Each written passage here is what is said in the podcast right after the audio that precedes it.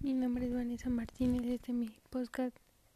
Lo que prefiero es ser freelancer, porque yo puedo ser mi propio jefe con mis reglas y todo lo que yo produzca es lo que también puedo generar en ganancias.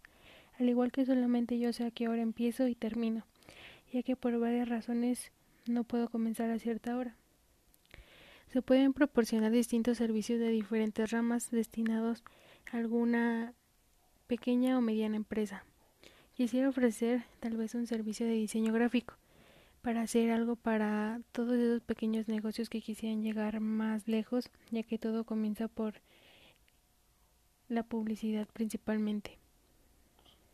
El diseño gráfico es el arte, profesión y disciplina académica cuya actividad consiste en proyectar comunicaciones destinadas a transmitir mensajes específicos a grupos sociales con objetivos determinados por lo tanto, es una rama interdisciplinaria del, del servicio del diseño, cuyos fundamentos y objetivos giran en torno a la definición de problemas y determinación de objetivos para la toma de decisiones a través de la creatividad, la innovación y el pensamiento lateral, junto con herramientas digitales, transformándolos para su debida interpretación.